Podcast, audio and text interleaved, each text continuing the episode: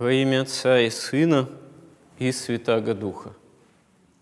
Каждый человек страдает от действия собственных страстей, потому что страсти – это, в общем-то, такие изначально силы, заложенные в природу человека Богом, но которые вследствие грехопадения прародителей – Адама и Евы, претерпели очень серьезные искажения и, оставаясь силами человеческой природы, имеют недолжное направление действий в человеке, имеют такую разрушительную силу, и в плане духовном, и в плане таком и психофизическом, потому что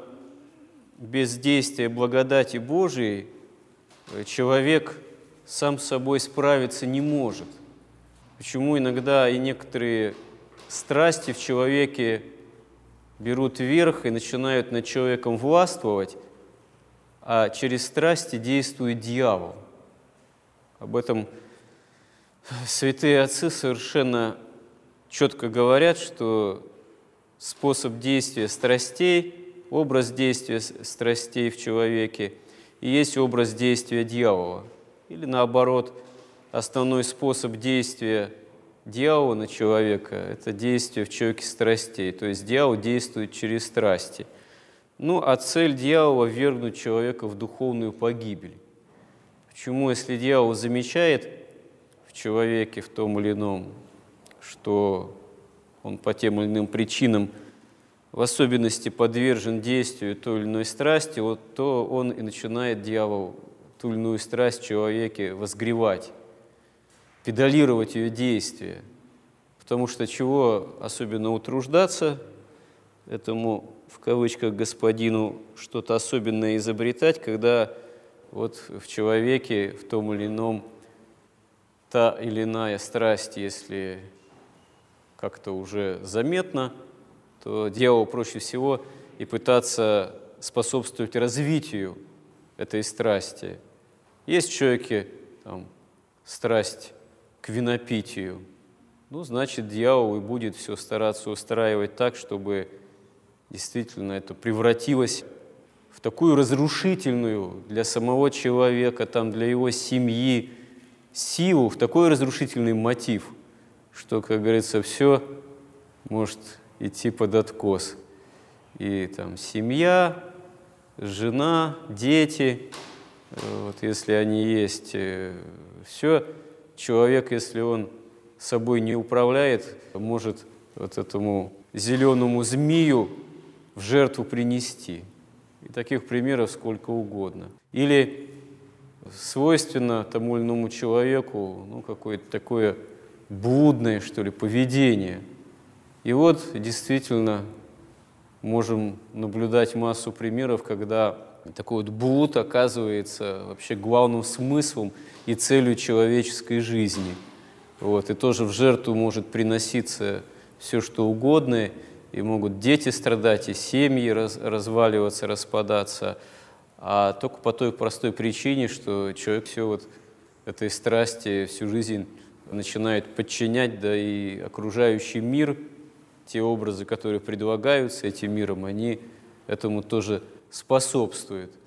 Но может э, страсть быть и не такой с виду заметной, явной, как там наркомания какая-нибудь, блуд, винопитие. Вот. Человек может просто унынием страдать. Но это тоже, конечно, заметно. Вот даже человек, над которым вот эта вот страсть взяла верх, у него часто и вид такой бывает унылый, такой вот безрадостный, какой-то совершенно ну, опустошенный тоже. И, к сожалению, даже вот среди людей верующих это тоже часто заметно, потому что если ну, не получила развития какая-то грубая страсть, которая ну, как-то в стенах церкви действительно никак с жизнью церковной, такой евхаристической не сочетается, то печаль, уныние – это сколько угодно. За это, как говорится, от причастия там, не отлучают от церкви, как заблуд, например. Если человек живет в блуде и не хочет с ним расставаться, ну, его за это полагается от причащения, отлучать это несовместимо. Или если человек беспробудно пьет, как говорится, из запоев не вылезает, ну как он может причащаться, тоже понятно. А вот э, унывать человек, к примеру, даже вот живущий церковной жизнью, вроде может сколько угодно. За это, повторюсь, от причащения не отлучают вот, от церкви, но тоже ведь страсть. И если ей все подчинить, вот э, такому собственному унынию, это бывает тоже разрушительно, в том числе для окружающих. Когда человек совершенно безрадостен, что-то там ноет, вот, всем недоволен, на всех там ну, раздражается, это уже тут может и другая страсть гнева примешиваться. Вот, э, никакой никому, так сказать, пользы, помощи, там, радости не приносят окружающие, э, все его только ну, терпят, а некоторые даже и не терпят. Вот. Э, чего в этом тоже, как говорится, хорошего? Что в этом христианского? Или ну, уныние, оно ведь и от гордости очень часто происходит. Или, допустим, обидчивость какая-либо. Иногда человеку и христианину это тоже бывает свойственно. Но здесь можно что заметить, что вообще, если мы люди не святые, к сожалению, совсем не обижаться мы не можем. Ну, какой-то человек бывает более обидчив, какой-то менее обидчив. Вот. Но обидчивость, вот чувство обиды испытывать на ближних, там, они там что-то неправильно поступил, кто-то что-то не так сказал, кто-то обделил чем-то, там, не помог, и вообще меня не понимают, вот обидно. Ну вот если мы люди не святые, то совсем не испытывать обид мы не можем. Святые, они были бескорбны, настоящие святые, преподобные, потому что с Божьей помощью, благодаря очень серьезной, такой аскетической, можно даже сказать, ожесточенной борьбе, они достигали именно бесстрастия, освобождения от страстей. А если человек бесстрастен, то в нем гордости нет, печали, уныния нет.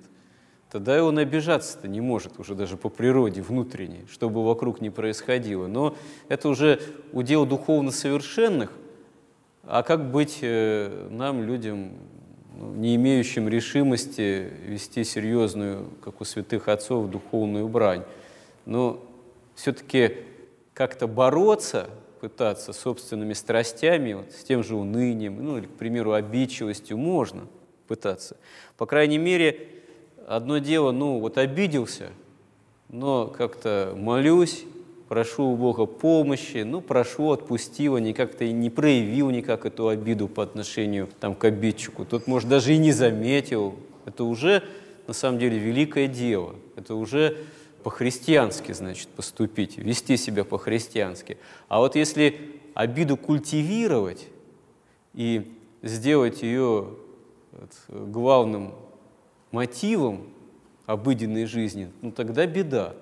Потому что вот обидели, да, вот все внутри там кипит разум возмущенный, что-то все внутри зудит, помыслы одолевают, а я вот так поступлю, а я вот так скажу, а я вот э, так вот должен был, должна была бы на самом деле себя э, повести. И день не прошло, другой не прошло, и какие-то действия начали предприниматься, и все-таки взял или взял высказал ли вот, э, все, что думаю, и еще больше отношений испортились, и, и дальше, и дальше, и вообще теперь не общаемся, и она или он там не звонит, и я ни за что не позвоню, там, а в прощенное воскресенье все-таки э, вот, э, набрался мужества, там, позвонил, Э, пытался прощения попросить, ну, мы еще даже больше поругались, ну, и так далее, и тому подобное. Вот. Это, конечно, уже, мягко говоря, проблема совершенно ну, вот, такого, можно сказать, нехристианского поведения, точнее, нехристианской мотивации вот, поведенческой такой, то есть вследствие отсутствия борьбы. Тут уж не о святости речь, а о том, что вообще какая-либо борьба, попытка борьбы с той или иной страстью отсутствует. Или человек вот подвержен унынию, и вот в нее погружается, погружается, никакой нет попытки борьбы. Вот человек уже начинает этим жить. Ну, как известный персонаж из книги, книг, там, мультфильма про Винни-Пуха, ослик Ио, так сказать, такой вот. вот. И, к сожалению, в нашей такой вот христианской жизни э, таких вот осликов, как в этом замечательном мультфильме, а прежде вот книге, очень много. То есть это даже как-то до самозабвения находит. И на самом деле ведь от гордости это происходит, а от излишнего такого себелюбия, когда человек ничего, кроме своих бед, как ему кажется, и проблем, и такого вот воспаленного восприятия собственной несчастности ничего не хочет видеть ни ближних не видит, ни Бога в таком случае не видит. То есть Бог выводится за скобки. Не то, чтобы человек отрицает вообще существование Бога. Ну как же, вот человек, многие с этим, в этом состоянии на исповедь приходят, к чаше подходят причащаться. Нет, Бог не отрицается вовсе, но просто не просится у Бога помощи. Серьезно. Не ведется какой-то попытки борьбы с этим, вот, на самом деле, погибельным состоянием, не осуществляется усилие какое-то, преодоление, попытки преодоления погруженности, вот, это самозабвенное такое унывание там, или печаль. А на самом деле очень многое зависит именно вот от того, насколько мы с такого рода состояниями боремся или не боремся.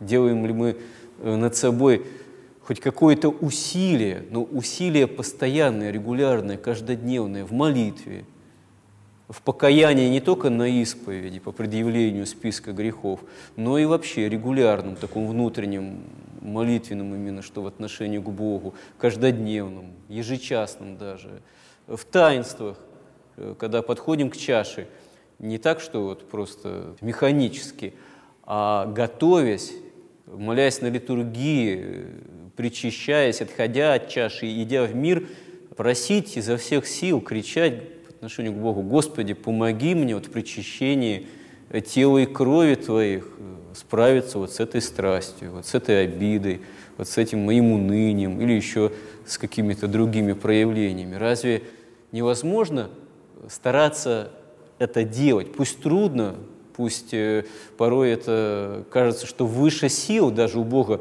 попросить, вот сказать, Господи, ну, Господи, помоги мне побеждать вот мое уныние. Господи, научи меня делать усилия над собой, побеждая это. Помоги мне не забывать просить у Тебя об этом. Ведь я же порог храма переступаю. Зачем? С какой целью, если я не борюсь со всем собственными грехами и страстями? Ведь я же дерзаю к чаше подходить, где полнота общения с Тобой – Спасителем таинственного, неизреченного, э, тем более мы должны у Бога, вот, если мы этим живем, просить помощи на борьбу с собственными страстями и грехами, не забывать об этом и все-таки стараться делать выбор в пользу борьбы э, самими собой ради нашего же спасения. Помоги нам в этом, Господи, аминь.